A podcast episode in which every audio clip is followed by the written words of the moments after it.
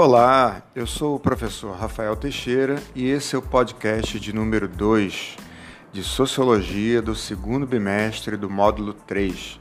Estamos no ensino médio das unidades escolares da DIESP e nesse momento continuaremos o tema trabalho.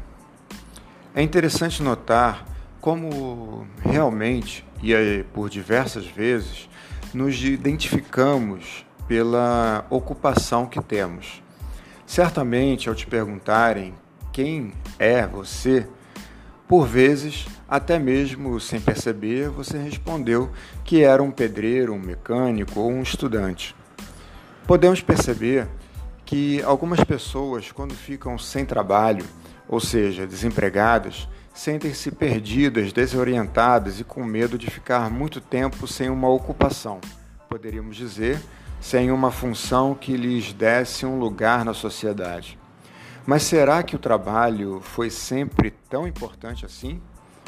O trabalho sempre foi um tema importante, mas o seu significado não foi sempre o mesmo em todas as épocas e nem em todas as sociedades. O sociólogo Tomasi nos conta que nas sociedades tribais todos faziam quase tudo, ou seja, a divisão e a organização do trabalho era diferente das sociedades ditas modernas.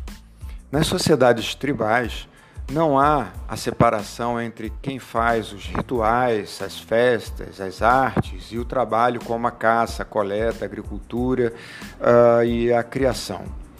Já nas sociedades tradicionais, uh, o aprendizado de um ofício era longo e o trabalhador quando produzia um objeto, participava de todo o processo de produção deste objeto, do início ao fim.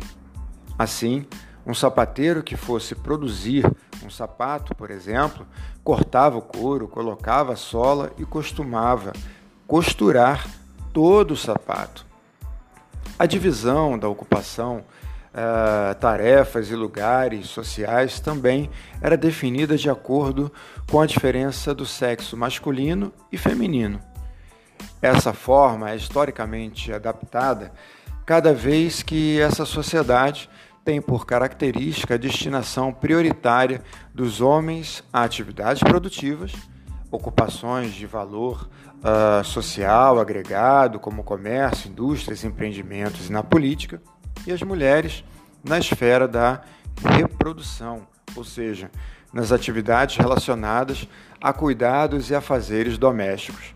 Essa divisão repercute fortemente nos cargos e funções ocupados pelas mulheres e em seus rendimentos, já que são destinados às mulheres principalmente as tarefas e ocupações que remetem a cuidados e serviços que são menos valorizados socialmente.